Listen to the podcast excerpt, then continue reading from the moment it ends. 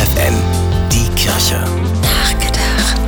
Leuchtende Kinderaugen und leuchtende Laternen, die kann man, wenn es dunkel wird, in diesen Tagen überall in Niedersachsen sehen. Mit selbstgebastelten Laternen ziehen die Kleinen meist mit ihren Eltern oder der Kindergartengruppe singend durch die Straßen, manchmal sogar begleitet von einem Ritter auf einem Pferd, dem heiligen Martin.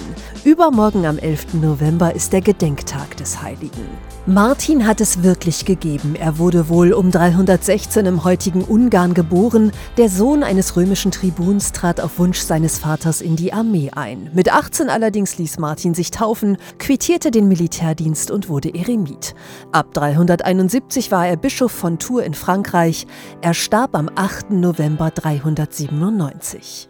So viel ist sicher. Der Legende nach ritt er an einem kalten Wintertag an einem hungernden und frierenden Bettler vorbei. Der Mann tat ihm so leid, dass Martin mit dem Schwert seinen warmen Mantel teilte und dem Bettler eine Hälfte schenkte. Wahrscheinlich ist Martin neben Valentin und Nikolaus deshalb bis heute der Superstar unter den Heiligen. Jedes Kind kennt ihn, weil die Werte, für die er steht, so universell gültig sind, unabhängig davon, ob man einer christlichen Religion angehört oder nicht. Weil er auch nach über 1600 Jahren für Eigenschaften steht, die in diesen Tagen genauso wichtig sind wie damals. Nächstenliebe, Hilfsbereitschaft, Solidarität und Empathie.